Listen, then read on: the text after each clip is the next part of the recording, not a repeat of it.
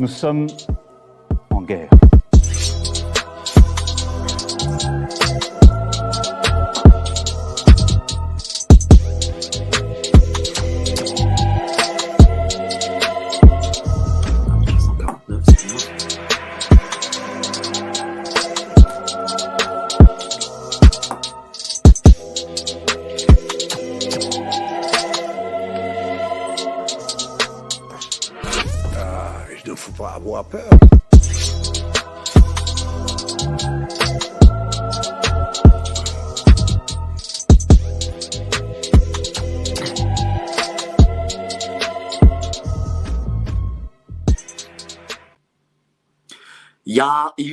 Pas avoir peur, comme le dit notre ami Cloche Fab. Bonsoir à tous, vous êtes sur Géopolitique Profonde, la chaîne qui est là pour remplacer les médias subventionnés. Alors là, oui, je suis derrière l'écran parce qu'on est physiquement présent.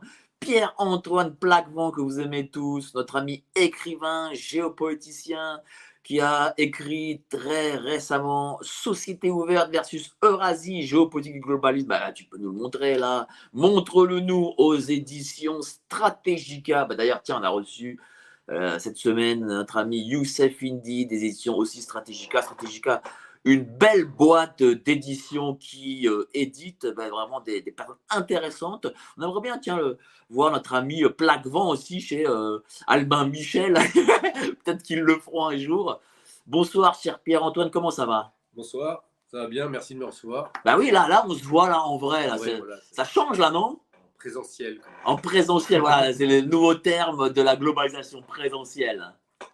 Donc ça change ou pas? Ça change, oui, oui, non, c'est le même que ce qu'on imagine. Bon, euh, n'hésitez pas à me dire si vous m'entendez, hein, bon, hein, parce que là je suis derrière, euh, le micro n'est pas sur moi. Bon, aujourd'hui donc on va parler avec euh, notre ami Pierre-Antoine Plaquevent, on va parler avant tout ben, géopolitique, grand Israël, le grand Israël. Est-ce que ça c'est le projet futur de la mondialisation?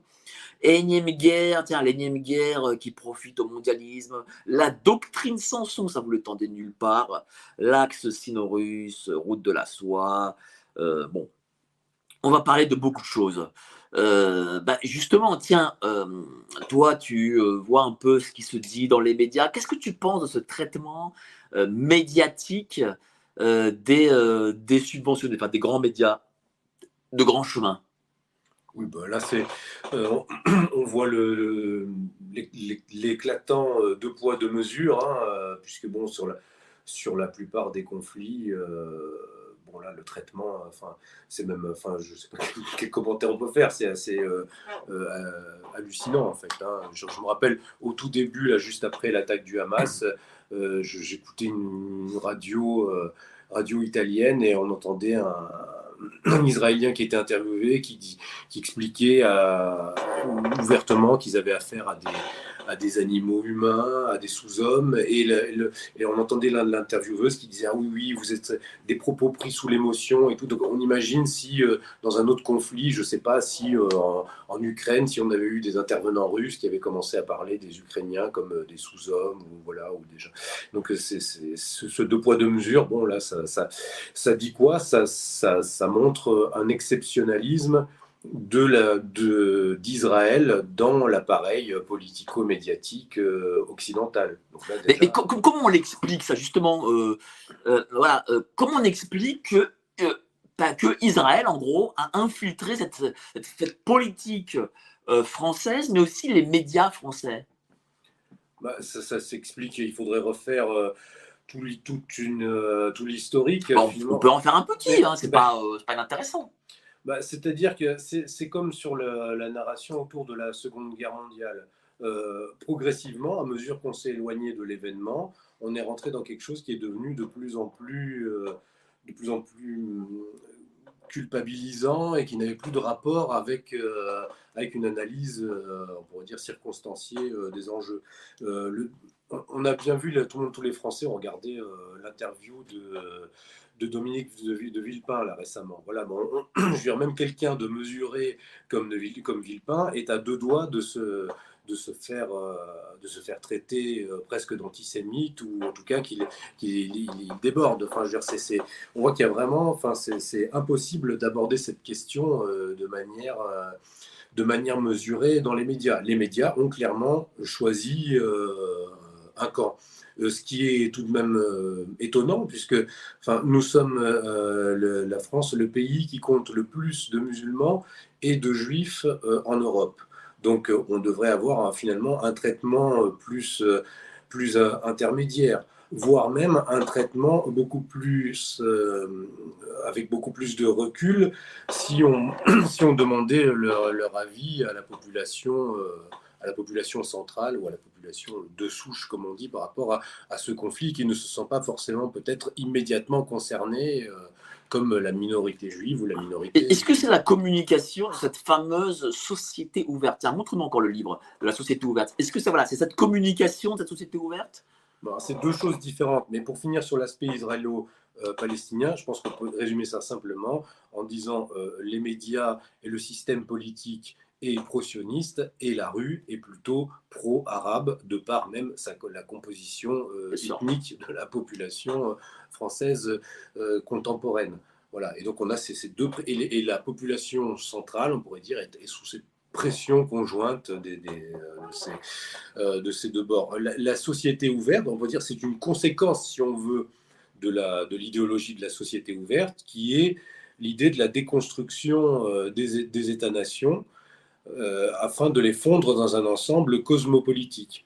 Voilà. Et donc, euh, on arrive à quoi euh, on, arrive, on arrive à cet état de, de, de, guerre civile globalisée, si on, si on, veut, où on ne peut plus avoir le, recul nécessaire pour traiter correctement ces, ces conflits. je parle beaucoup de, dans le premier chapitre de ce livre de la le, globalisme en tant que tradition des en, théorie des relations euh, internationales. C'est, le, globalisme part du principe que finalement la guerre euh, entre les États n'est pas euh, un État naturel et qu'il faudrait arriver à élaborer une autorité mondiale supranationale, supraétatique, qui viendrait coiffer les États et en quelque sorte les empêcherait euh, de, de se faire la guerre. Ma théorie, c'est que faisant, faisant cela, ils évacuent la possibilité des relations interétatiques classiques et euh, l'État euh, de ce qu'on appelle en théorie des relations internationales l'anarchie internationale, qui normalement surplombe et, un petit peu le cadre dans lequel évoluent euh, les États, et eh bien cette anarchie reflue à l'intérieur des sociétés. Voilà. Donc c'est ce que nous vivons maintenant en France, le, cosmopolitisme, en, affaiblissant les, États-nations historiques, crée les conditions d'une forme de guerre civile euh, globalisée. Et on voit dans un même temps ça qui est, qui est étonnant, c'est-à-dire la déconstruction des États-nations occidentaux et l'avènement progressif d'un État israélien qui n'existait pas encore euh, au début, au milieu du XXe siècle. Et on a une dernière chose, on, constate aussi un mouvement qui est tout de même frappant. Donc là, pour revenir à votre question sur le, traitement de la première c'est que maintenant en France, ou en Occident, généralement, plus rien n'est sacré. Enfin, genre, tout ce qui était sacré de manière traditionnelle, c'est la famille, euh, le, respect, enfin, les relations intergénérationnelles, toutes les choses qui étaient classiquement sacrées, l'enfance, la protection de, l'enfance, la maintenant on sexualise l'enfance, toutes ces choses-là ne sont plus sacrées. On a l'impression qu'il n'y a plus qu'une seule chose qui est sacrée, c'est l'État d'Israël en lui-même. C'est-à-dire que maintenant, tout le monde est sommé de se, de se ranger derrière l'État d'Israël. En France, ça devient, c'est une idole presque. C'est une idole politique. C'est quoi? C'est le, le, point central euh, de l'Occident anglo-saxon? Ah bah, c'est, en tout cas, c'est l'avant-poste de l'Occident anglo-saxon, mais surtout, c'est là, on a, on a franchi, en fait, à chaque crise, on franchit euh, une, euh, une, étape. Et là, on est vraiment maintenant dans, dans la, dans l'élévation d'une idole. Hein, c'est vraiment, c'est, on nous sommes de vouer, euh, de vouer quasiment un, culte public à cette idole qui est l'État, l'État d'Israël en, lui-même. Et alors même que dans la société israélienne même, moi je lis beaucoup les médias israéliens, et c'est beaucoup plus intéressant parce qu'il y a, un, même pendant la période actuelle de, guerre, il y a un débat interne qui n'existe plus dans les médias. C'était quoi le débat interne? Ben, sur, le, sur la responsabilité notamment du Likoud, sur la responsabilité de Netanyahou, toutes ces choses-là. Il y a maintenant en, en, en, Occident, il y a un unanimisme complet des médias qui après vont se plaindre justement de, du, du, complotisme ou des gens qui, qui ne s'intéressent plus, qui ne suivent plus les médias de masse. Parce sont des médias vraiment d'un régime qui choisit toujours le...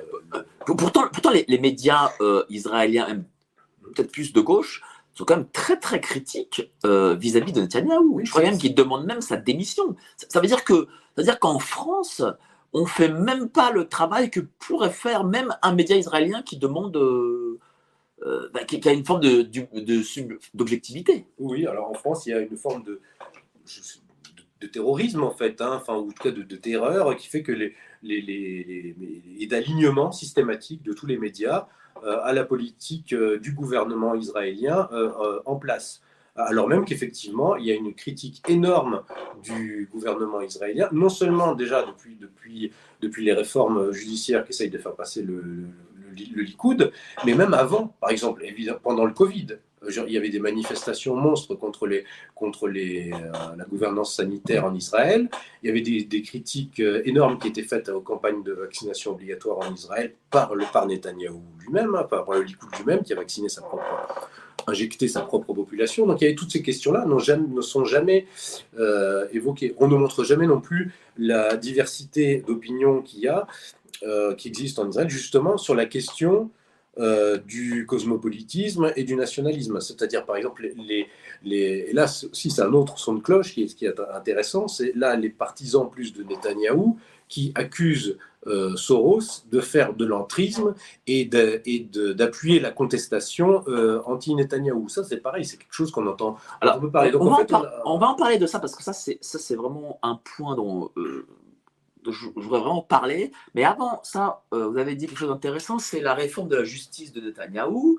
Est-ce que euh, euh, ce qui s'est passé le 7 octobre, et donc du coup, par conséquent, j'imagine qu'il doit y avoir aussi une forme d'union nationale là-bas en Israël. Est-ce que ça ne tombe pas à, pic? Ah, Ça tombe à pic, puisque Netanyahou lui-même a même dit, voilà, après la guerre, euh, on, aura le temps d'enquêter, y compris, et tout le monde devra euh, mettre ses responsabilités à plat, et, moi-même aussi. Donc en fait, euh, il essaye de créer une espèce d'état d'union sacrée, qui vient geler effectivement les conflits qui, étaient, qui étaient récurrents avant cela. Donc, effectivement, ça, ça, c'est tout est fait pour, l'arranger là-dessus. Euh, après, voilà. Et ce qui était intéressant, c'était de voir, donc, c'était des analystes, bon, israéliens, évidemment, enfin, proches du Likoud, mais aussi des analystes étrangers, même russes, hein, qui, euh, euh, voyaient dans la déstabilisation d'Israël des menées euh, du, finalement de, la gauche, euh, de la gauche juive américaine, en fait, plutôt proche même du Parti démocrate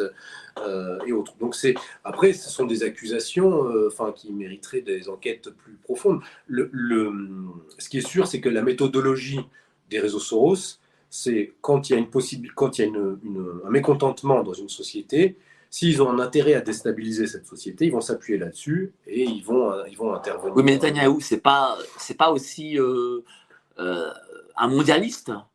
Ce n'est pas si simple en fait. C'est-à-dire. Alors dites-nous. Ben, c'est-à-dire que c'est, il y a une. On l'a vu encore récemment avec euh, Attali qui, qui, attaque Netanyahou, par exemple, qui dit que Netanyahou devra être le pire ennemi d'Israël, presque, qu'il devra, il devra démissionner. Et en fait, il y a, il y a quelque chose de récurrent euh, entre ces, ces c'est cosmopolite pur, et le projet euh, plus euh, des sionistes religieux, notamment du, courant dont est issu le Likoud, hein, le sionisme révisionniste, qui est vraiment un, projet, euh, projet de grand Israël et un projet, on pourrait dire, local en fait, hein, qui est un projet ethno-confessionnel, donc qui effectivement nécessite l'épuration ethnique de la population d'origine, ou, en tout cas son, ou, si, ou si ce n'est sa déportation. Euh, et puis progressivement, donc le, la judaïsation de ce, de ce territoire, l'agrandissement de ce territoire. Et, donc, et donc là, on a, on a, on va dire, deux projets différents. Le projet cosmopolitique pur, c'est l'idée d'arriver à une autorité mondiale supra-étatique. Alors, euh, Attali lui-même a dit que Jérusalem pourrait être une bonne capitale pour un gouvernement mondial. Mais euh, Attali ou les gens comme Soros s'intéressent, eux, directement à l'aspect État mondial. Euh, l'aspect Israël les intéresse moins. Les gens comme Netanyahou ou les nationalistes israéliens, si on veut, s'intéressent d'abord euh, à, Israël. Évidemment, c'est de là, tout ça, ce sont. Dans mon premier livre, j'avais parlé de l'unité et scission du judaïsme politique. C'est-à-dire qu'il y a un judaïsme politique, on pourrait dire, de gauche et internationaliste, puis un autre et de droite. un autre serait plus de Alors, du coup, je vais être très provocateur. Je vais être très très provocateur. Est-ce que euh, Monsieur Netanyahou, ben, justement, qui combat ce mondialisme, est-ce qu'il n'est pas un allié du coup? C'est ce que peuvent penser, c'est ce que pensent beaucoup de conservateurs euh, occidentaux. Euh, et c'est la ligne qui a été tenue même par Trump euh, ou par Orban. mais on voit que ce ne sont pas des nationalistes comme les autres. Le problème, c'est qu'on pourrait entendre ce discours-là s'il n'était pas un perturbateur permanent, et là on le voit, de l'équilibre des puissances qui sont dans la région. Et donc, nous, en tant que Français, en tout cas euh, en, tant que Français, euh, euh, on n'a aucun intérêt à un Moyen-Orient déstabilisé.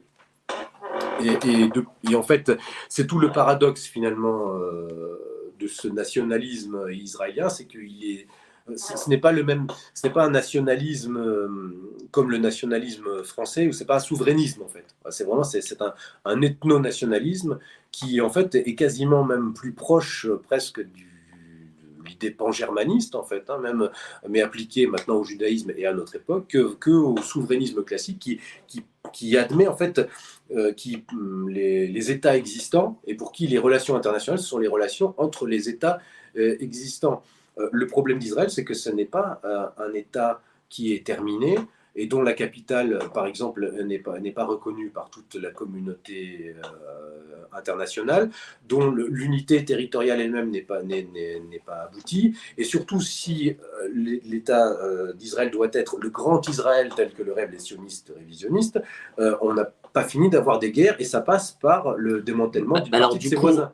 Donc en fait, c'est en ça, c'est-à-dire c'est pas un souverainisme. Pour des souverainistes euh, européen, on ne peut pas appuyer ça, en fait. Ça, mais alors, du coup, euh, M. Trump euh, soutient. Il a, il a, soutenu, mais maintenant il ne le soutient plus. Ah, il ne soutient plus. Il appelle à la ah.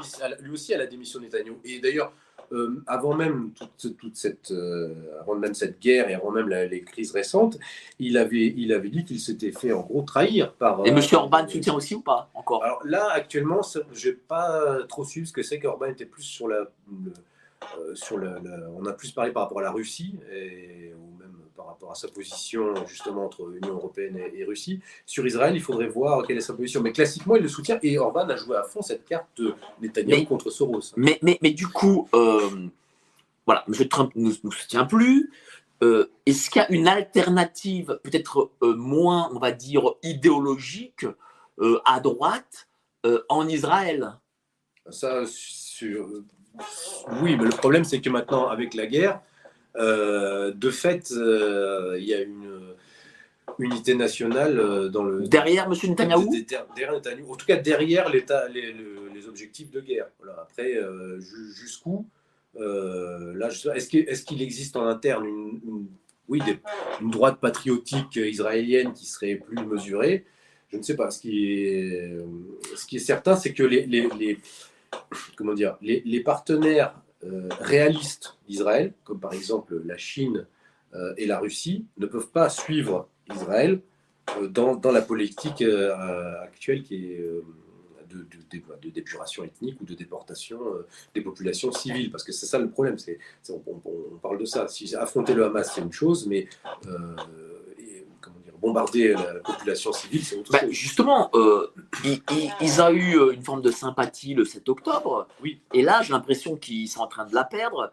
Euh, est-ce qu'ils n'auraient pas dû faire bah, Je comprends la riposte, il hein, faut, faut, dire les choses, mais est-ce qu'ils n'auraient pas dû essentiellement faire une riposte sur, sur le terrain, c'est-à-dire envoyer des soldats d'infanterie, plutôt que de faire une forme de blitzkrieg? C'est très compliqué d'envoyer des, soldats d'infanterie dans ce contexte-là, d'autant plus que euh, Netanyahou lui-même se méfie de l'infanterie, parce qu'il y a eu justement pendant toutes ces, tous ces mouvements de société civile, beaucoup de gens euh, de l'infanterie et de Tsahal qui, qui, ont, qui refusent de servir désormais. Donc les envoyer maintenant euh, dans un terrain où il va falloir faire du porte-à-porte et vraiment faire euh, tenir, euh, faire du combat de rue, et ça, va être quelque chose de très sanglant et que beaucoup, donc il vaut mieux. Leur stratégie, c'est plutôt de, de, bombarder, de faire partir, enfin, de, de, et de, progressivement de créer une situation. La doctrine américaine, quoi. qui va, ouais, mais qui va séparer la, la, la, population civile du Hamas à force de, à force de, persécution mais ça, ça aura euh, possiblement l'effet inverse. C'est ce qui s'est passé pendant la Seconde Guerre mondiale, quand les Alliés euh, attaquaient. bien sûr, comme ils ont bombardé Dresde, par exemple. En fait, ça rapprochait, eux, ils pensaient séparer la population du régime, mais en fait, ça a rapproché la population. Alors, on va parler Grand Israël, on va parler de toutes ces choses, euh, mais avant ça, je voudrais parler un peu d'un côté, quelque chose de sociologique. C'est, en tout cas, chez les chez nos amis droitards, une forme de, séparation, je pense, de division à cause de ce qui se passe au Moyen-Orient entre ceux euh, qui se disent voilà occidentalistes et ceux qui se disent oui, mais euh, en réalité Israël n'est pas euh, notre allié, ce sont plus, les, les nos alliés sont plus les Palestiniens, on va dire. Est-ce que ça vous le comprenez? Et, vous comprenez cette, division qui est entre ces, deux. C'est une division qui est entretenue parce que le, problème, c'est qu'il y a beaucoup de. Si vous voulez, à chaque. euh, enfin, déjà, il y a cette. euh, comment dire cet amalgame qui s'est créé entre euh, on va dire, cause palestinienne et, islamisme, comme si c'était la même chose. Voilà. Donc maintenant, c'est le Hamas qui incarne en quelque sorte la réponse, la réponse à Israël. Et, ça arrange bien tout le monde, et ça arrange les Israéliens, et ça arrange aussi les occidentalistes. Et après, qu'est-ce que ça veut dire? Justement, qu'est-ce que c'est que cette notion euh, d'Occident, finalement?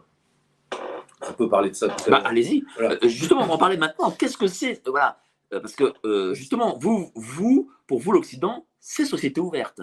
C'est pas... parce que pour, les gens Occident, c'est Charlemagne. Voilà. c'est toute cette question-là, et chacun se dit, tiens, ben moi, je suis occidental, et, euh, j'ai cet imaginaire de d'antan. Mais aujourd'hui, l'Occident, c'est plus ça. Non. Et puis, sommes-nous occidentaux ou européens, par exemple? Parce que si on parle de Charlemagne, il n'y avait, pas, il n'y avait pas encore la puissance, euh, enfin, il n'y a pas, d'Amérique. C'est vrai. la, problématique, elle est là. Et, qu'est-ce qu'on est? Est-ce qu'on est des Européens ou est-ce qu'on est des Occidentaux? Est-ce que quand on est un Américain, c'est la même chose qu'être un Européen? Est-ce qu'être un Américain, c'est la même chose qu'être un Israélien? Est-ce que les Israéliens sont réellement si occidentaux que ça? Alors déjà, alors, pour moi, pour sortir de ces problématiques juste identitaires, j'essaye d'articuler de, ça avec les le, question du réalisme euh, politique. Et donc, dans, le paradigme réaliste des relations internationales, on place l'État comme centre, euh, comme unité de base des relations euh, internationales. Si on regarde l'État d'Israël, un État abouti. Donc c'est quelque chose, c'est déjà c'est quelque chose qui est, qui est appuyé en, de l'extérieur et qui n'a un, État qui n'a pas de frontières stables, comme on disait, qui n'a a pas de capital reconnu par toute la, toute la communauté internationale. Donc ça, pose un problème euh, déjà. Et si on regarde aussi euh, comment fonctionne l'État d'Israël, eh bien en fait, il n'est pas l'État d'Israël n'est pas systématiquement justement aligné sur l'Occident ou sur les, les États-Unis. Euh, Israël a développé de forts liens commerciaux avec la Chine, par exemple.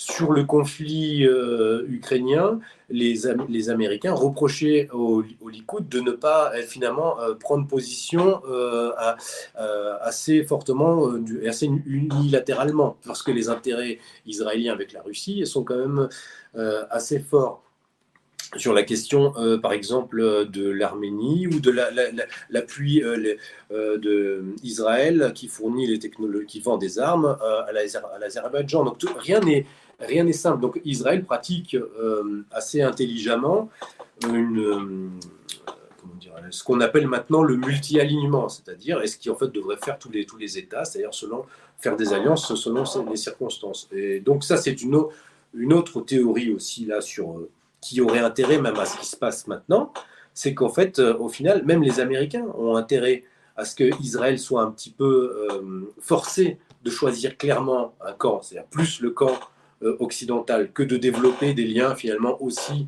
avec la Chine, avec l'axe sino-russe. Parce que la, grande fracture qui maintenant traverse tout le système de relations internationales contemporain, c'est la fracture entre Chine et États-Unis. C'est les deux pôles du système monde, et ces deux pôles sont, euh, sont en, friction. Si ce n'est en confrontation, ils sont en tout cas euh, en friction. Et cette friction se répercute sur tout l'ensemble du, du, système monde. Et finalement, chaque acteur est un petit peu obligé de se positionner euh, par rapport à ça. Et donc, je pense que les Américains ont intérêt à pousser les Israéliens à, à, à, à rompre vraiment avec, avec l'axe sino-russe euh, donc, donc les Israéliens peuvent être des alliés alors. S'ils sont sur un axe, on va dire, pro-russe, ils peuvent être vos alliés. Ah ben oui, à ce moment, enfin, ils peuvent être, en tout cas, ils peuvent être euh, de manière circonstancielle. Euh, mais enfin, moi je ne suis pas un État, mais un État voit les choses de manière réaliste. Un, État a intérêt, par exemple, les Russes ont intérêt à maintenir sur, dans, au Moyen-Orient un équilibre des puissances.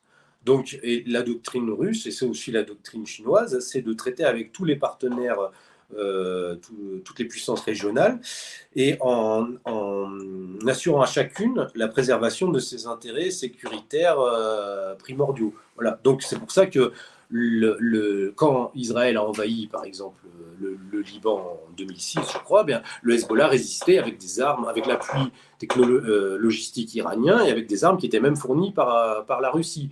Mais d'un autre côté, la Russie a toujours assuré à Israël euh, sa, protection et qu'elle ne serait pas euh, et, de, retenir même l'Iran et Hezbollah contre Israël. Donc c'est toujours cet équilibre qui va être maintenu. Là, maintenant, on voit que du coup, avec ce qui s'est passé, les Israéliens sont obligés aussi, eux, de, de, de, rompre à nouveau euh, encore plus cet équilibre. Est-ce que c'est -ce, qu'ils souhaitent aussi? Est-ce que c'est ce que Likoud veut aussi? Donc, euh, c'est possible. Donc, c'est difficile de savoir euh, qui, en gros, va allumer la mèche. Parce que même si on regarde, par exemple, le Hamas, C'est une, une, entité qui a développé des liens avec tous les partenaires de la région, qui avait ses chefs réfugiés au Qatar, qui avait de l'argent Qatar, mais de la logistique et des armes iraniennes, euh, et qui, euh, qui en même temps est une puissance qui inquiète euh, l'Égypte voisine de par ses liens avec les frères, musulmans, mais qui en même temps s'était aussi rapproché des, des, chiites. Donc on voit que c'est une espèce d'entité qui,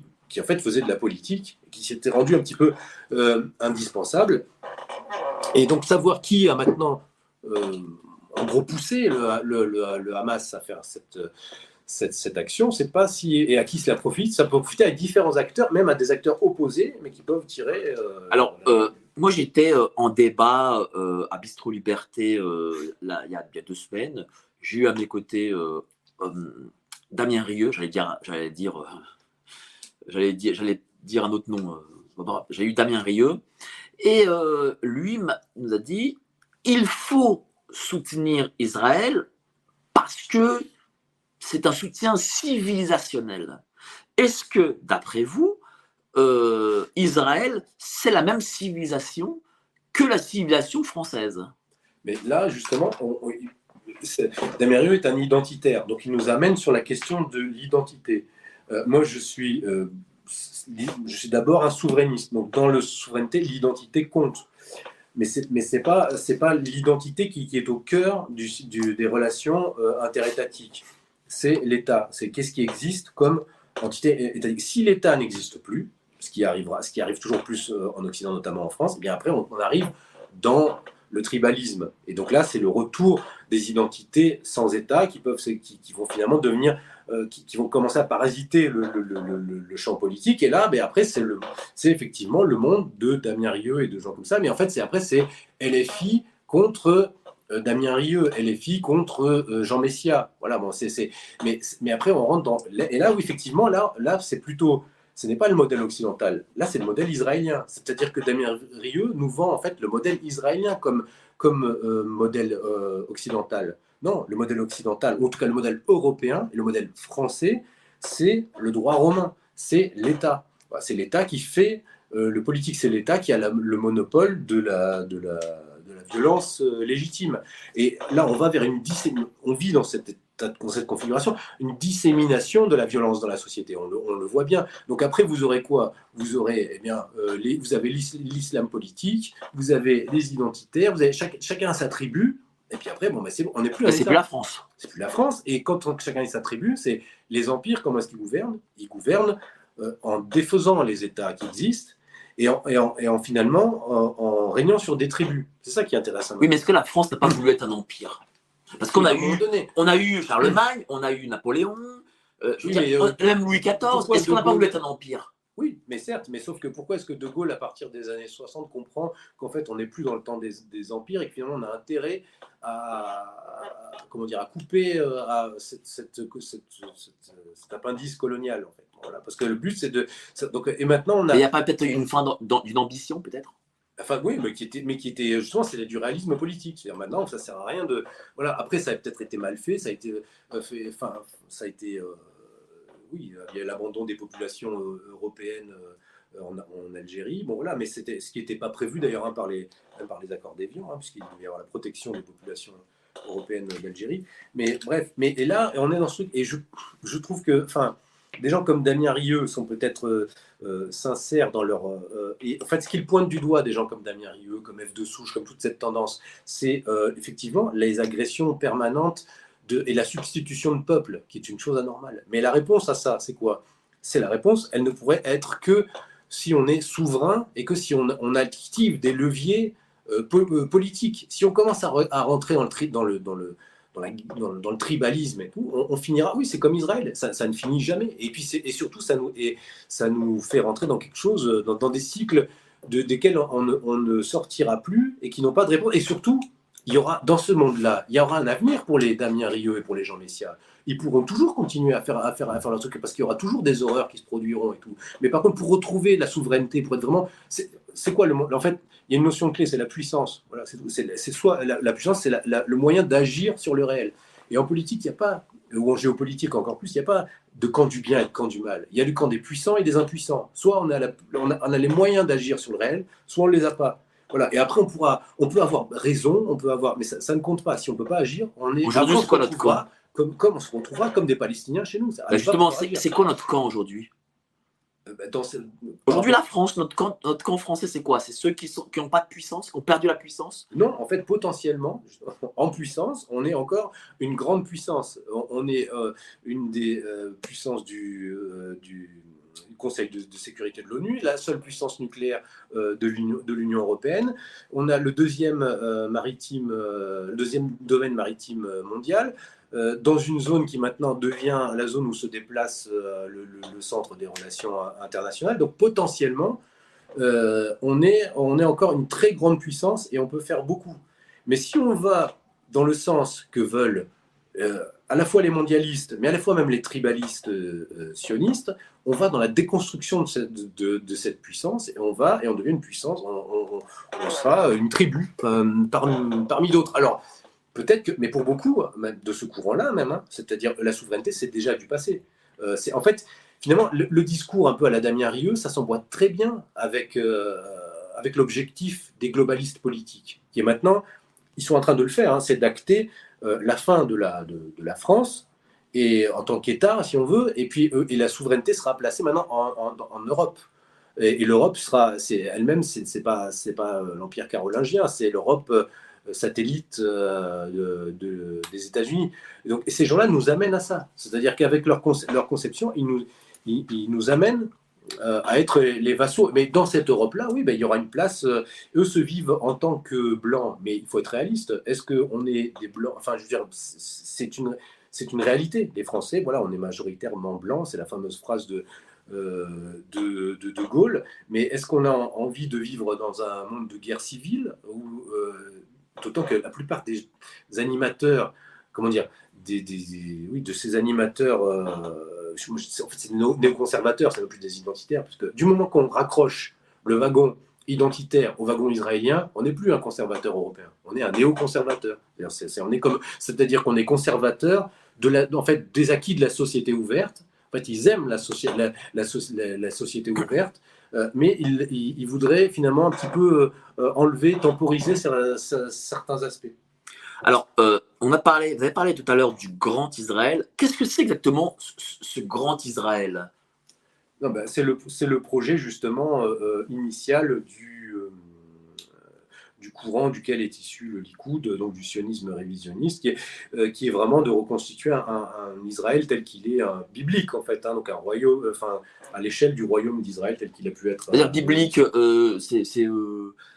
Bon, après, il y a un autre aspect. Oui, pour un, certain courant du sionisme religieux, il y a aussi l'aspect de, une fois que cet État est parachevé, ou en tout cas au même dans le dans le même mouvement, de reconstruire aussi le temple de Jérusalem, puisque ça c'est aussi quelque chose on parle, quasiment jamais, mais dont les, dont les Juifs. C'est comme le dit euh, Youssef dit euh, messianique. Ah oui, c'est messianique, oui. oui. Ben maintenant, il n'y a plus.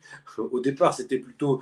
On était taxé de complotisme, comme toujours quand on parlait de ça, mais là, j'entendais le discours de Villepin où il parlait aussi de messianisme. Donc ça, maintenant, c'est quelque chose qui est, qui, est, qui est acté. Il y a une, la frange qui est au pouvoir euh, en, Israël est biblique et messianique, c'est-à-dire qu'elle a une lecture littérale des textes, euh, des textes bibliques. Et puis après, il y a plein de variations de courants hein, à l'intérieur de, de, ce que j'appelle le judaïsme politique, hein, et dont le sionisme est, est, un, est un aspect.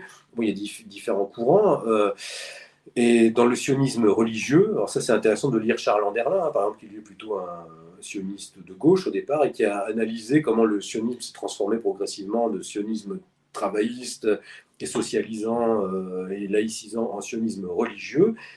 Maintenant, les religions ont pris, le pas, mais dans leur définition religieuse, c'est euh, vraiment une définition ethno-confessionnelle, et avec l'idée, parce que ça qu'on oublie, c'est que le, judaïsme a toujours voulu revenir euh, pour ces gens-là, comme ils sont littéralistes, aux pratiques du judaïsme telles qu'elles sont décrites dans la Torah, c'est-à-dire les sacrifices à Yahvé au sein d'un temple à, Jérusalem. Le lieu, et comme ces gens-là sont vraiment euh, prennent les choses au pied de la lettre, donc il faut reconstruire le temple à l'endroit où il est censé euh, s'être trouvé, c'est-à-dire là où se trouve maintenant l'esplanade des mosquées euh, à Jérusalem. D'où le nom de l'opération du Hamas qui s'appelle des déluge d'Al-Aqsa, puisque euh, le, temple serait reconstruit au, lieu, en lieu et place de la mosquée d'Al-Aqsa. C'est-à-dire quoi Il y, a une volonté de détruire euh, cette mosquée pour. Euh, Alors de la détruire ou bien de faire, de l'inclure dans une espèce de, dire, de complexe architectural religieux, mais où le temple serait central. En C'est la prophétie, quoi. Oui, c'est ça. Et alors après, il y a plusieurs, plusieurs variations de ça. Je, j'avais parlé de ça euh, une fois. C'est, enfin, quand vous discutez avec certains rabbins, ils vont vous dire non, mais en fait, ce sont les, les, les, peuples eux-mêmes, les nations même, même extérieures euh, à Israël, qui demanderont à ce qu'on reconstruise le temple. Parce que pour eux, c'est, c'est, c'est le symbole finalement, du, une fois que le temple est reconstruit, euh, il y avait finalement envoie ses bénédictions au peuple d'Israël, et le peuple d'Israël étant un peuple de prêtres, finalement, il est le prêtre de l'humanité qui fait le sacrifice euh, au sein du temple au Dieu, qui lui ensuite va être béni, et Israël, et aussi euh, bah, les, autres peuples qui, eux, sont, sont servants d'Israël en quelque sorte. D'où la citation des, euh, des, d'Isaïe qui a fait récemment. Euh, racontez-nous cette citation, dites-nous. Mais juste, et en fait, euh, bon, ça, c'est par exemple, c'est fini, on a parlé, je pense, avec vous. Enfin, Oui, mais euh, c'est bien de, peut-être là où nous sommes plus de 1086 personnes en même temps. Peut-être que certains n'ont pas vu bah, la vidéo avec Youssef Indy. Non, je crois que j'en ai même pas parlé avec lui d'ailleurs. Donc n'hésitez pas à en dire plus. Parce que nous, ici, on a en profondeur. C'est géopolitique profonde. Bah, c'est l'idée que oui, qu'en fait, dans, dans ces. Bon, je ne connais pas exactement la, citation par cœur, mais c'est l'idée que finalement les, nations euh, viendront euh, apporter leurs leur services et leurs richesses à Israël, qui sera donc la, la, nation euh, qui régnera sur les autres nations. Et, qui sera au service du, Dieu unique. Donc les, nations au service d'Israël et Israël au service du, Dieu unique. Et donc, dans l'enceinte du temple, la, reprise, y compris de sacrifices euh, tels qu'ils étaient faits à l'époque donc vétérotestamentaire, dans l'Ancien Testament, donc même des sacrifices sanglants, des sacrifices d'animaux, hein, qui seront animés, qui seront faits au, sein du temple. Euh, il y a un, un institut qui s'appelle l'Institut du Temple, hein, qui se charge de reconstituer, euh, par rapport aux écrits bibliques, de reconstituer le temple tel qu'il a été à l'époque, les habits des prêtres tels qu'ils étaient à l'époque, quelle lignée de prêtres vont, officier au sein du temple, les animaux qui seront sacrifiés euh, la, fameuse vache rousse euh, qui doit être, qui est de, de, desquelles génétiquement ils essaient d'arriver à, obtenir. Enfin, toutes ces choses-là, l'Institut du Temple investit massivement. Euh, dans, un, dans un article que j'avais publié sur Strategica, je montrais le, citation du responsable français, enfin, européen de l'Institut du Temple, qui est un Français, un rabbin français, qui disait en fait, parce que le but c'est que quand le Messie reviendra, parce que c'est la grande différence finalement entre judaïsme et christianisme, c'est que pour nous, le Messie est déjà venu, c'est le, Christ. Eux, ils l'attendent euh, encore. Donc quand le Messie viendra, euh, euh, pour certaines tendances, donc pour ces gens de l'Institut du Temps, par exemple, c'est le Messie qui dira comment doit être parachevé le temple. Est-ce que le Messie, parce que le Messie est venu, on le sait, c'est le Christ, vous l'avez dit vous-même. Donc, un autre Messie ne peut pas venir. Pour les chrétiens, non Oui, mais moi, je pense que nous avons la vérité là-dessus. Bon, moi, c'est ce que je pense, parce que je suis catholique, donc euh, pour moi, c'est la vérité, donc il ne peut pas revenir. Voilà. Enfin, euh, sauf pour nous. Euh, mais ce que je veux dire, c'est que s'il ne revient pas, donc c'est l'antéchrist. Est-ce que c'est l'antéchrist qui pourrait être la personne qu'ils attendent? Bah, si, on a, si on applique une littérature, une, euh, vision euh, chrétienne, oui, ou les textes, une lecture chrétienne, pardon, euh, oui, c'est l'antéchrist, oui, forcément. L'antéchrist, c'est antichrist, c'est celui qui est contre le Christ, mais antéchrist, c'est celui qui précède le retour du Christ. Puisqu'en fait, il faut que, ça c'est ce que disait Saint Paul et, les, les, pères de l'Église, pour que vienne le Christ, il faut d'abord que le faux Messie se révèle au monde, et, là, ensuite, il y aura le retour du Christ. Alors, et aussi, il y a un autre aspect dans la lecture chrétienne, c'est que euh, les Juifs qui comprendront qu'à ce moment-là, en fait, ce n'est pas le Messie, puisque euh, eux attendent le Messie. Mais dans la lecture chrétienne, celui qui viendra voudra se faire adorer lui-même, même pas au nom de, Yahvé, mais en tant, que tel, en tant que lui-même. Les Juifs alors comprendront, enfin ceux qui, ceux qui l'attendent, comprendront qu'il n'est pas le Messie qu'ils attendaient, et ils seront eux-mêmes persécutés, et certains se, convertiront au christianisme. C'est ce, que disent les textes des pères de l'Église. Et ensuite, viendra le retour euh, du Christ. Et ce, cet antéchrist, ce Messie, est censé régner un certain nombre d'années, je crois trois ans et demi. Et en fait, là, ça peut. C'est là qu'effectivement, on peut se dire que le nationalisme ultra euh, type Likoud peut accoucher de quelque chose qui correspond plus à un format cosmopolitique, c'est-à-dire une forme de roi du monde qui viendrait parachever la gouvernance mondiale. Euh. Et effectivement, si on voit et, là, ça peut. Moi, je pense que les, les, sionistes religieux, les nationalistes religieux israéliens sont en quelque sorte euh, sont, presque la, dernière ligne de front. Euh, je ne dirais pas de la goïtude, mais presque, c'est-à-dire qu'eux-mêmes sont, sont, manipulés par ceux qui sont encore au-delà, en fait, quoi. Ceux qui sont vraiment purement globalistes et qui, eux, ne, sont même pas dans une conception, même, même, pas juive, talmudiste, qui sont vraiment, euh, qui se prennent eux-mêmes pour, le, pour Dieu, en fait. Hein. en réalité, l'ensemble des peuples sont manipulés toujours par ces globalistes. Euh, c'est, euh, Et ça, c'est une notion à laquelle je, je pense qu'il est de plus en plus importante de comprendre, c'est le fait que les acteurs eux-mêmes qui agissent ainsi ne sont pas forcément complètement au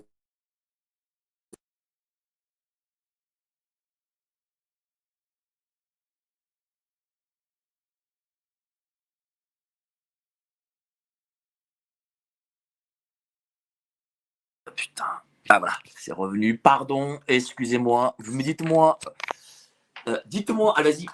donc de la même manière que, quelqu'un qui fait le bien, un chrétien, va être appuyé par le Saint-Esprit, même s'il ne s'en rend pas compte, ben, je pense que des, gens qui vont dans la mauvaise direction peuvent être appuyés par des, quelque chose, des forces supérieures qui les, qui les dépassent, qui nous dépassent tous en quelque sorte. Hein, euh, alors, dites-nous, alors, un petit instant, cher euh, Pierre-Antoine, euh, dites-nous si vous nous entendez bien, parce qu'il y a un petit bug de Wi-Fi. Euh, bon, on est dans une.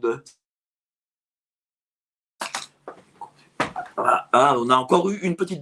Là, est-ce que vous entendez bien? Dites-nous si vous nous entendez bien. Si vous nous entendez bien, on a. Ah, c'est bon. excusez-nous. Je sais pas, il y a eu deux bugs euh, de Wi-Fi. voilà, bon, bref. Donc, oui, il y a cette guerre, mais il y a aussi une doctrine dont on n'a pas beaucoup entendu parler et euh, laquelle vous avez étudié, c'est la fameuse doctrine Samson. Qu'est-ce que c'est? Alors ça, c'est intéressant, c'est ce qu'avait révélé euh, Seymour Hersh, le fa- fameux Seymour Hersh qui a euh, enquêté sur euh, l'explosion du Nord Stream euh, 2 et qui en fait était un, maintenant il est taxé de complotisme, mais était longtemps un journaliste reconnu aux États-Unis, qui d'ailleurs c'est un juif américain. Et euh, il avait écrit un, livre dans les années, je crois, 91 par là, sur la bombe atomique israélienne. Bon, euh, qu'est-ce qui justifie aussi, enfin, qu'est-ce qui permet à Israël de se comporter un peu comme un chien fou euh, au sein de, du système des relations internationales contemporains? C'est le fait qu'elle est aussi une puissance euh, nu- nucléaire. Que la France a apporté en plus. Oui, voilà, mais oui, mais alors qu'ils nous ont été, si on faisait en plus l'historique, on verrait que les Israéliens ont plus ou moins, enfin, forcé la main aux Français, ont même volé des technologies, bon bref, mais peu importe. Euh, euh, toujours est-il que l'état de fait, c'est qu'ils ont l'arme atomique et ils ont aussi dans leur euh, dans leur doctrine nucléaire l'option Samson. Samson, c'est ce héros juif qui pour ceux qui se, était entouré par des, des Philistins, donc peut-être censé être des Palestiniens, non et qui, euh, pour se, sachant condamné, une comme un kamikaze, finalement, a fait s'effondrer, donc c'est une sorte d'Hercule juif, hein, il était très fort, il a fait s'effondrer hein, le temple des Philistins sur lui-même et sur les Philistins. Donc l'option Samson, c'est l'idée que si l'Occident, pour le coup, donc l'Occident c'est quoi? C'est l'Amérique et ses vassaux euh, européens, lâche Israël, eh bien l'option Samson, c'est la possibilité que se réserve Israël de frapper, y compris des cibles euh, occidentales, euh, donc des cibles sym- très symboliques comme Rome. Mais là, ce serait, ce serait un suicide parce que là, euh, le monde euh, bombarderait euh, Israël. c'est- un suicide dans le. pour- Enfin, c'est vraiment c'est ce- c'est comme comme c'est l'option Samson, c'est comme Samson se sachant condamné, préfère euh, emporter avec lui euh, ses ennemis et donc là y compris ses alliés. Bon après c'est un petit peu euh, c'est une manière de, rendre le, soutien à Israël inconditionnel. hein. Mais si on regarde bien, les, sionistes ont quand même obtenu beaucoup de choses par la violence et par une forme d'irrationnel, y compris euh, la fin du mandat britannique par le terrorisme de l'Irgun. Et, euh, et donc c'est chaque fois en poussant un peu plus et en amenant chaque fois au bord, euh, bord du gouffre qu'ils euh, qu'ils obtiennent ce qu'ils veulent. C'est d'ailleurs la distinction entre finalement le, le sionisme travailliste de gauche qui, qui était plus, euh, qui se voulait plus humaniste en quelque sorte, et puis la tendance, la tendance à la Jabotinsky et donc maintenant Likoud de Netanyahu de dire non mais vous êtes bien gentil, mais ce qu'on obtient, on l'obtient toujours finalement par la force et par la violence. Oui, oui, mais, oui, mais est-ce que Israël, en, en réalité, n'est pas euh, quelque chose qui ne peut pas marcher et qui, au final, euh, ne peut que périr Je vais vous dire pourquoi. Euh, c'est pas pour des questions euh, religieuses. euh, voilà, je sais pas. voilà, je, c'est, je prends essentiellement de la façon sociologique. Israël, je crois qu'il y a 10 millions d'habitants. Moi, quand j'étais adolescent, en Israël, je crois qu'il y avait 10 ou 15% d'Arabes israéliens. Aujourd'hui, il y en a 30%. C'est quand même pas rien en, l'espace de 20 à 25 ans. C'est-à-dire qu'il y a une démographie euh, que euh, les juifs israéliens n'ont pas. Deuxième chose, euh, lorsque bah, j'étais adolescent, l'Égypte, qui est, voisin d'Israël, comptait 60 millions d'habitants. Aujourd'hui, c'est 120 millions. Et- oui, c'est 120 millions. Et, et- 109, on va- on va dire, allez, 109. Donc c'est quand même, euh, euh, c'est 50 millions à l'espace de 25 ans. C'est quand même pas rien.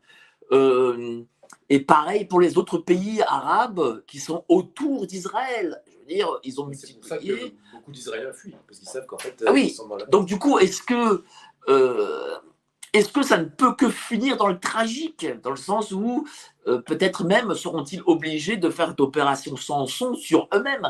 S'ils sont submergés par tous ces voisins Ben, en tout cas, euh, sur la démographie, euh, ce qui est intéressant de voir, c'est que ce, sont aussi les religieux juifs qui, ont le, la plus gros, qui assurent la démographie. euh, Oui, mais combien sont-ils C'est sûr.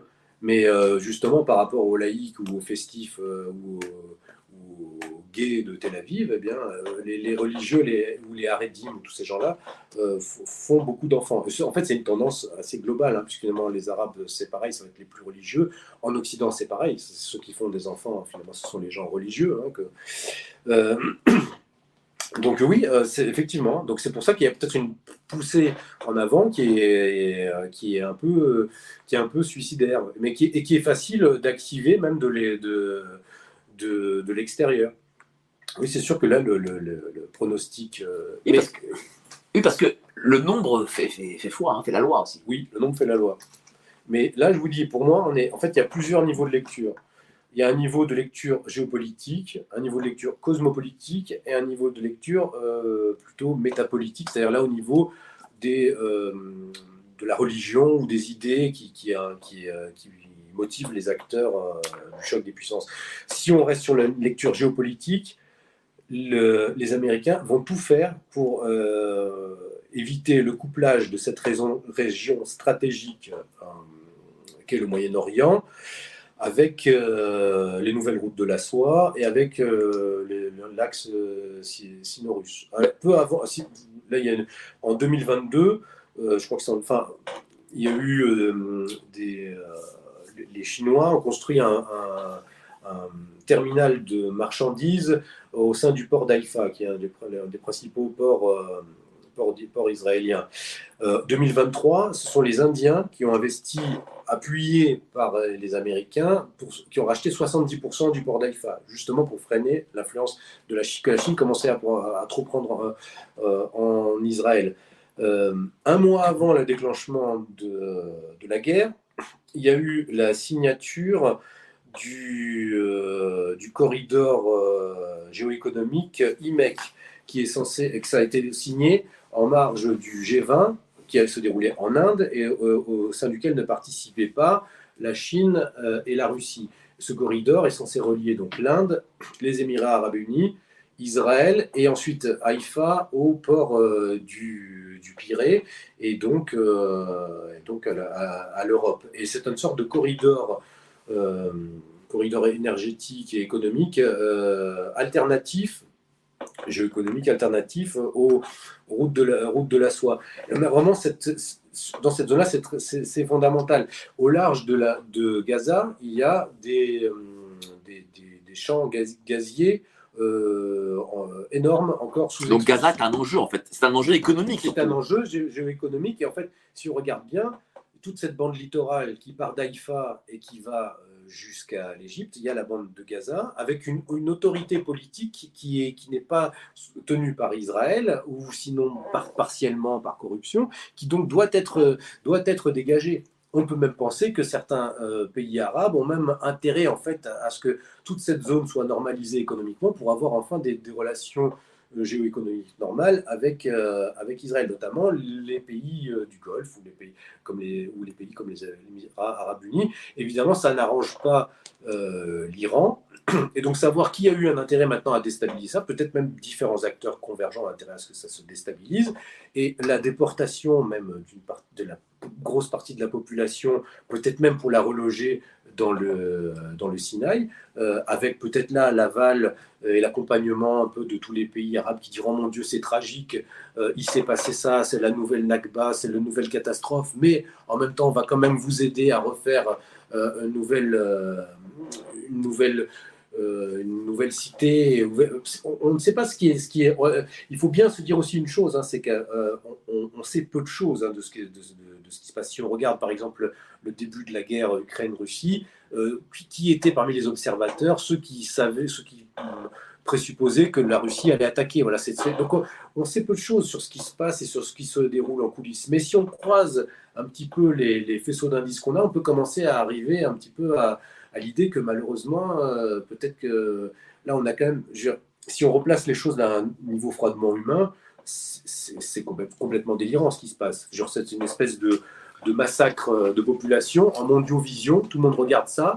On entoure ça. C'est là qu'il y, y, a un problème, qu'il y a un, exceptionnalisme israélien qui, est complètement fou. C'est-à-dire que là, c'est. Euh, c'est le, peuple issu. Enfin, je veux dire, on nous a appris l'histoire du ghetto de Varsovie, par exemple. C'est la, même chose. mais, mais est-ce qu'il n'y a pas une volonté aussi de mettre en avant cette histoire au Moyen-Orient? Parce que voilà, on a trois conflits de, de grande intensité. On a Ukraine-Russie, on a Arménie, Azerbaïdjan, dont malheureusement, évidemment, on n'en parle pas, et maintenant Israël, Palestine. Est-ce qu'il n'y a pas une envie de gonfler tout ça pour euh, à, but de contrôle, dans, le sens de dire ben, ma, petite dame, hein, ma petite madame euh, Dupont et monsieur Durand, hein, attention parce que euh, peut-être que la troisième guerre mondiale viendra du, du, du Moyen-Orient. Hein. moi, monsieur Macron, je suis là pour vous protéger. Est-ce qu'il n'y a pas aussi cette forme de communication? Les conflits servent toujours à ça, à mobiliser, enfin, comment dire, à mettre la population euh, derrière euh, l'État pour, pour, des raisons de sécurité. Mais, mais là, euh, si vous parlez de cet enchaînement de conflits, c'est parce que c'est le même front. C'est le même front qui se déplace. C'est le front de la, de, de la rupture entre Occident et, et, Eurasie. Si vous regardez la guerre en Ukraine, c'est une guerre qui a lieu sur Ukraine, ça signifie périphérie. Ça, ça, a lieu entre la limite, si on veut, l'espace monde frontalier entre, l'Union européenne et, euh, la Russie euh, Eurasie. Maintenant, ce deuxième front qui s'ouvre, comme je vous expliquais par l'importance de, cette question des voies des nouvelles voies euh, géoéconomiques euh, de liaison entre Eurasie et, Europe, et entre Chine et Union européenne. Mais maintenant, voilà, c'est au Moyen-Orient, un autre verrou stratégique euh, entre, entre Asie, Europe et Afrique. Il faut bien avoir en tête une chose, c'est que pour les, les stratèges anglo-américains et globalistes, l'Eurasie et l'Afrique forment un tout. C'est ce que Mackinder appelait l'île mondiale. Pour les anglo-américains, ils savent que en fait, les plus grandes richesses sont concentrées au sein de cette île mondiale. La plus, la plus, forte population mondiale, la plus grande superficie de terre, c'est cette île mondiale. C'est vraiment au centre du globe terrestre, c'est l'Eurasie et l'Afrique les territoires finalement tenus vraiment par les anglo-américains et vraiment par les, globalistes en quelque sorte, euh, sont, sont périphériques par rapport à cette île mondiale. Donc il faut toujours qu'à un moment donné, qu'ils s'impliquent sur, sur cette île mondiale. Et où est-ce qu'ils peuvent le faire? Ils peuvent le faire sur tout le pourtour de l'île mondiale, de ce que le, géopolitologue Spikeman appelait le Rimland eurasiatique, qui court depuis l'Europe jusqu'à l'Asie du Sud-Est. Et si vous regardez tous les conflits sanglants XXe siècle se déroule sur cette longue bande côtière ou démarre depuis cette bande côtière. Et ils ont toujours comme enjeu euh, que la puissance euh, océanique dominante essaye de contenir les puissances euh, eurasiatiques dominantes qui risqueraient de se relier aux, aux, économies et aux puissances les plus dynamiques de ce pourtour eurasiatique. Donc si vous regardez la guerre en Ukraine, quel fut le résultat? Eh bien, séparation entre Allemagne et Russie, ça c'est un objectif stratégique du mondialisme depuis euh, toujours. Euh, l'attaque sur le Nord Stream, on voit, l'objectif, c'est nous couper, couper l'Union européenne de son arrière-fond géoéconomique euh, russe eurasiatique. Maintenant, ça se déplace, c'est au niveau du Moyen-Orient. Comme je vous disais, établir ce, ce, couloir stratégique alternatif qui pourrait lui être contrôlé par États-Unis et, et pays du Golfe. Couper cette continuité euh, Chine, euh, Iran et ensuite euh, Méditerranée, et Liban et Méditerranée, et, donc la remplacer par une continuité Inde, pays du Golfe, Israël. donc on est dans ces, et le prochain conflit, bon, ben, enfin c'est qui ce sera Taïwan. Et c'est en fait c'est une sorte de on tronçonne progressivement, l'Occident tronçonne progressivement ces territoires du Rimland eurasiatique du heartland eurasiatique, comme le définissait Mackinder. Et c'est tout le pourtour, ce conflit va se déplacer sur tout le pourtour euh, euh, eurasiatique. C'est réellement une guerre mondiale, mais qui ne peut pas éclater. C'est la troisième guerre mondiale, on y est dedans. c'est même la quatrième, puisque la troisième, c'était la guerre froide. Et en fait, ce qui s'est passé depuis euh, la dissémination nucléaire, c'est que. mais on est en plein dedans ou pas? On est dedans, oui. Mais en fait, c'est ce que Carl appelait une guerre civile mondiale. C'est-à-dire qu'en fait, les acteurs ne peuvent pas s'affronter directement. C'était déjà le cas pendant la guerre froide, du fait de la possession de l'arme nucléaire. Sinon, il y aurait ce qu'on appelle la destruction mutuelle euh, assurée. Donc, les conflits se déclenchent sur des acteurs tiers. Euh, si on regarde les pays qui ne sont pas. un pays comme la Syrie n'avait pas l'arme nucléaire, eh bien, sur son territoire s'est déroulée la guerre cette guerre entre Occident et Eurasie. Voilà. Et les pays qui n'ont pas la nucléaire sont détruits. Et ceux qui l'ont, comme la France, eh bien, on essaie de les détruire par d'autres biais. Et, que signifie... Euh, dans, le, remplacement de population. Bah, c'est sûr. Et, que signifie euh, le fait que euh, les, paquebots, enfin les grands navires, les américains, dorénavant, enfin les plus gros d'ailleurs, ah, je ne sais plus comment on appelle ça, les porte-avions, pardon, voilà, les porte-avions américains soient là au large des côtes israéliennes. Qu'est-ce que ça signifie exactement? Ah ben Là, c'est clairement pour, euh, pour montrer que s'il y avait une escalade. Euh, il pourrait agir? Il pourrait agir, évidemment, il agirait immédiatement. Notamment si euh, l'Iran se mettait à, attaquer de son côté ou à pousser, enfin, à envoyer le Hezbollah de l'autre côté. Il faut savoir qu'Israël s'entraîne depuis des années à des scénarios d'invasion du Hezbollah.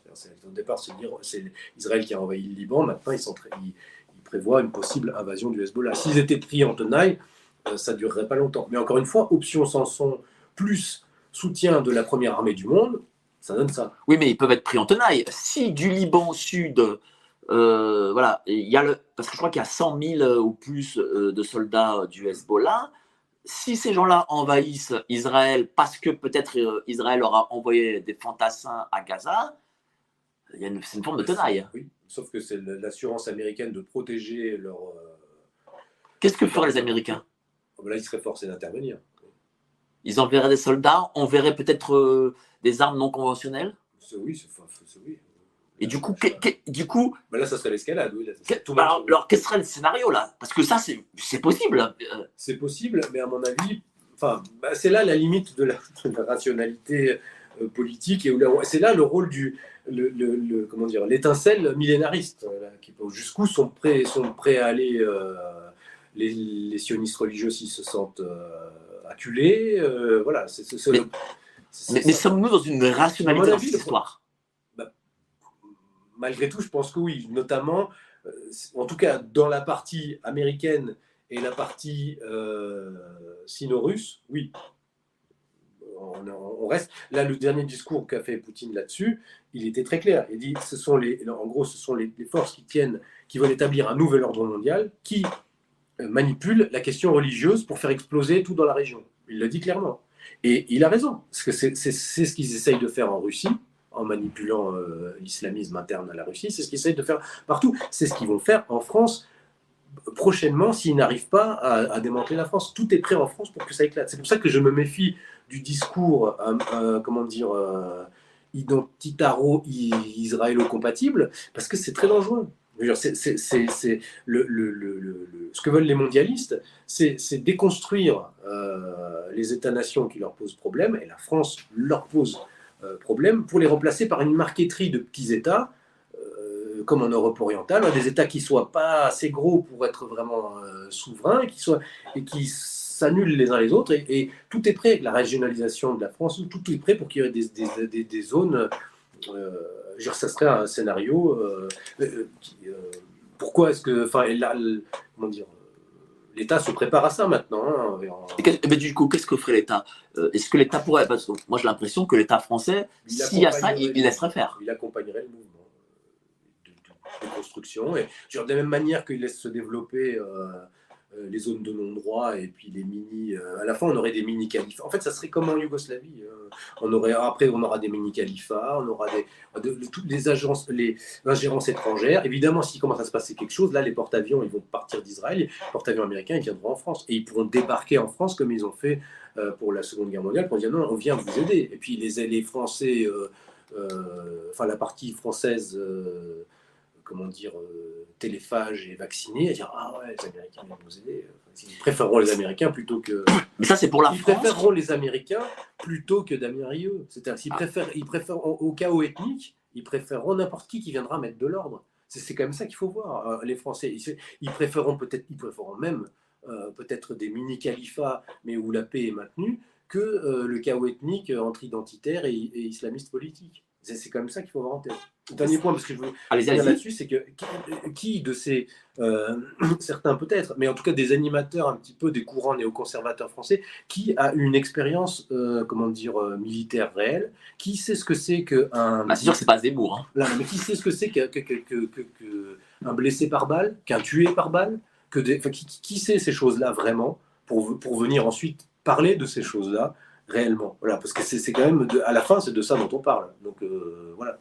Et vous pensez que. Les Israéliens savent ce que c'est. Et vous pensez que par exemple, euh, euh, un Éric Zemmour, c'est ce qu'il veut? Non, là, je peux pas dire hein, que c'est ce qu'ils veulent. Je, je- moi, je pense pas que non, je pense pas qu'eux ils veulent ça.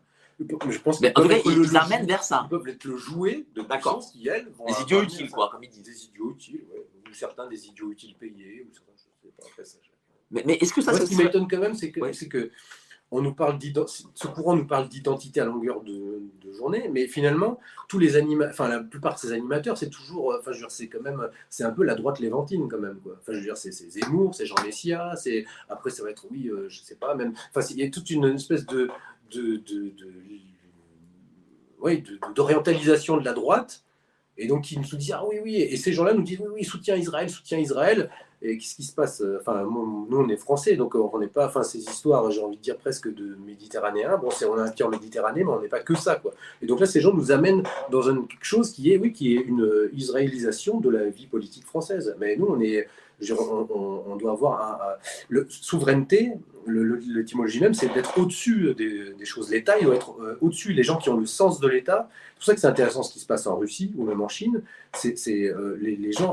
Le, le politique, il doit être au-dessus de, ce- de cet aspect juste tribal. Il ne doit pas être méprisant comme ont été euh, justement toute la classe politique fr- française depuis, euh, depuis 20 ans ou 30 ans qui a méprisé l'identité française. Il doit avoir conscience de ce que c'est que l'identité française. Mais il doit être comme De Gaulle, c'est-à-dire savoir ce que c'est que l'identité française, mais avoir le sens de l'État et, maintenir l'État au-dessus des, des passions et des passions nationales. Parce que c'est comme pour les passions nationales, c'est comme pour un individu, hein, ça peut vous emporter et vous détruire. Bah, justement, euh, Monsieur Macron a fait la petite tournée au Moyen-Orient.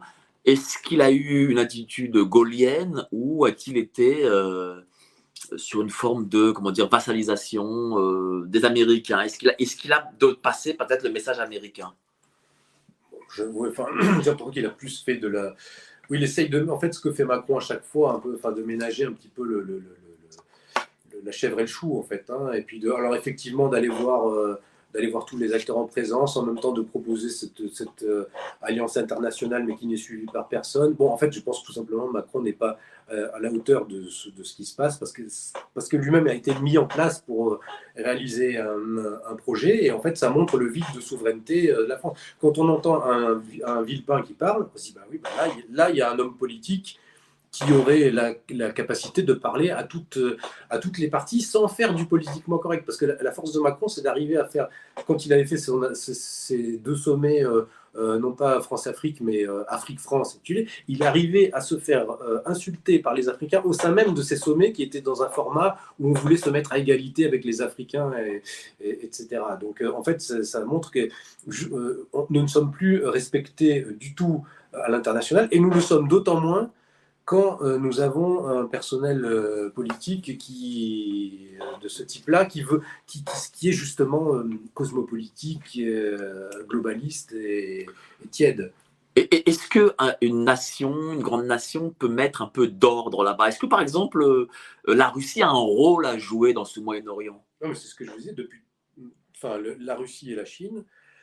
En fait, ce sont les, les grands acteurs. C'est eux qui, eux qui régleront le problème. Bah oui, ce sera, ce sera entre, entre euh, Russie, Chine euh, et Amérique. Co- Comment ils peuvent régler euh, ce, ils peuvent régler ça? Les- bah, Je sais pas la Chine. La Chine. Est-ce que la Chine, la Chine a un intérêt dans, dans- Elle a un intérêt stratégique en tant que euh, la Chine et les États-Unis sont en guerre euh, à une échelle globale sur le continent eurasiatique par rapport au projet chinois des nouvelles routes euh, de la soie. Je ne sais pas si vous avez noté que récemment il y a eu une sorte de, de- grosse euh, remaniement interne à minima euh, dans le, système euh, euh, chinois.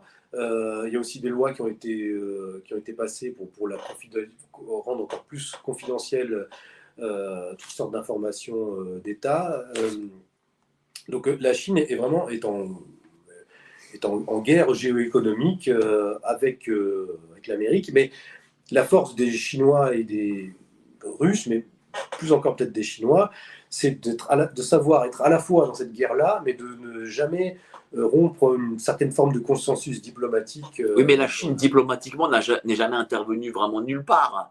Donc, est-ce qu'il est le ferait là, maintenant? Si, bah, enfin, c'est la, Russie intervenait plus directement, mais la, Chine, euh, en appuyant la Russie dans la région, en appuyant l'Iran dans la région, et, je vous dis, et en, développant aussi des liens avec Israël, euh, intervenait directement dans, dans, la région. Et euh, cette région clé pour le, se déboucher des, mais, des, corridors. Mais est-ce que, par exemple, l'Arabie Saoudite, qui, qui voulait normaliser ses rapports. Son, ses, propres, sa propre normalisation euh, entre Arabie Saoudite, euh, de, son propre format de normalisation entre Arabie Saoudite et Israël, euh, en concurrence avec justement le, format américain. Donc, en fait, il y a une concurrence entre ces, ces, ces, ces puissances, cet axe sino-russe, si on veut, et l'Amérique. Et, je pense que le problème, c'est que l'Amérique, sachant qu'elle, c'est comme avant les deux premiers conflits mondiaux, euh, sachant les globalistes perdent un monopole, donc ils sont prêts à tout pour le garder, y compris à semer le chaos. Mais ils vont, le faire, ils vont semer le chaos par interposé, y compris par Israël. C'est pour ça que je dis qu'Israël, euh, je ne sais plus quel rabbin avait dit islam, l'islam est le balai d'Israël. Euh, je pense que les, nationalistes israéliens sont un peu le balai des, des globalistes. Est-ce que les globalistes peuvent, pour empêcher justement la Chine d'agir, vous avez parlé tout à l'heure là de du quatrième conflit qui pourrait exister, c'est celui Chine-Taïwan. Est-ce que justement ils pourraient y mettre un peu le feu là-bas Il se prépare à cette éventualité-là. Euh, je ne sais pas jusqu'où était prévu ou pas maintenant l'émergence de ce, conflit euh, au Moyen-Orient et, euh, ce qui se passerait s'il se déclenchait maintenant simultanément quelque chose à Taïwan. Alors, vous avez, on a passé 1h10 ensemble, hein, du très bonne facture. Hein, ouais, bah, vu, ça passe vite. Hein. Euh, près de 1200 personnes en même temps. Montrez-nous votre livre Société ouverte contre Eurasie. Euh, un très beau livre et on réinterviewera évidemment Pierre-Antoine Plaquevent pour ce livre. Et puis, tiens, voilà, l'article sur géopolitique profonde. Parlez-nous un peu de votre article. C'est un article euh, où je reprends une part, certains. En fait, pour, le, pour la revue géopolitique profonde, régulièrement, je vais reprendre certains points que je prends. Alors, le point de ce mois-ci, dites-nous. Bah, le point de ce mois-ci, c'est justement un des, un des, fondamentaux de. Comme dans ce livre, bon, je traite beaucoup de thématiques. Euh, là, j'ai repris pour géopolitique profonde un peu les fondamentaux euh, géopolitiques du globalisme.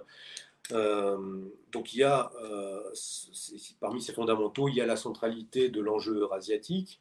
Et il y a un autre, là, je voulais le traiter plus sous l'angle, finalement, que connaissent un petit peu les lecteurs de la revue, c'est un petit peu l'angle euh, d'avocratie, si on veut, quelle, est un petit peu la vision, euh, la vision géopolitique? Vous savez, euh, Klaus Schwab avait parlé de cette idée de fusionner l'organique et, la machine. Hein, c'est un peu le projet cybernétique, en fait. Bien là, je montre comment, en fait, cette idée-là a une vision géopolitique et comment euh, certains milieux avaient produit un document qui, qui s'appelait Gaïa, le futur de la politique. Et dans ce document, euh, ils expliquaient que entre 2020 et 2050, on irait vers euh, une sorte de guerre mondiale pour l'intégration cosmopolitique intégrale et cybernétique. C'est-à-dire que pour eux, en 2050, il y aura un État mondial, universel, où il n'y aura plus d'État, l'humanité réduite à un milliard et demi d'habitants, tiens, ça, nous parle de quelque chose dont on a déjà parlé, euh, votera euh, par Internet pour une forme de président du monde. Donc ça, c'est et ça, c'est pas un document qui a été produit juste par des berlus, ça a été produit par le principal financier et euh, fondateur du mouvement 5 étoiles mouvement 5 étoiles qui était présenté comme un mouvement souverainiste de gauche, si vous vous rappelez. Eh bien, son, en italien. voilà, en Italie. Ben, son fondateur, il y avait l'acteur qui, qui, est connu, là, qui est un petit peu l'animateur euh, vedette de ce mouvement, mais il y avait un autre personnage qui est moins connu, euh, qui est Casaleggio, qui lui est un, un, industriel et enfin même un, comment dire, un, informaticien et un théoricien euh, de, de, de, des sciences de l'information italien qui avait, qui avait fait ce, ce document Gaia, The Future of Politics, et dans lequel il prévoyait, voilà, en 2054, il y aura une intégration mondiale. Et ce qui est intéressant, c'est que ça a été fait, ce document a été produit dans les années 2006, 2008, je crois. Euh, le mouvement 5 étoiles, on a oublié, mais à l'époque, il appelait aussi un, grand reset de la politique italienne. Donc c'était pris à l'époque, on disait oui, c'est vrai, il faut aller, sortons, sortons les sortants et tout. Mais en fait, on voit que, à quel point étaient mélangés en fait, des thèmes, on pourrait dire, antimondialistes ou altermondialistes, en fait, plus exactement, euh, avec ces thématiques euh, qui sont. En fait, donc c'est une forme de mondialisme de gauche, en fait. Et. Euh, à destination du grand public et notamment du public mécontent bah, du, globalisme. Donc, et ce qui était intéressant, c'est qu'il prévoyait aussi, donc dans ce document de 2009, il disait à partir de 2018, il y aura une guerre entre Occident et Eurasie. En tout cas, merci à vous, cher Pierre-Antoine Plaquevent. Remontrez la lettre d'abord géopolitique profonde. N'hésitez pas à la commander. Elle est, le lien est en description.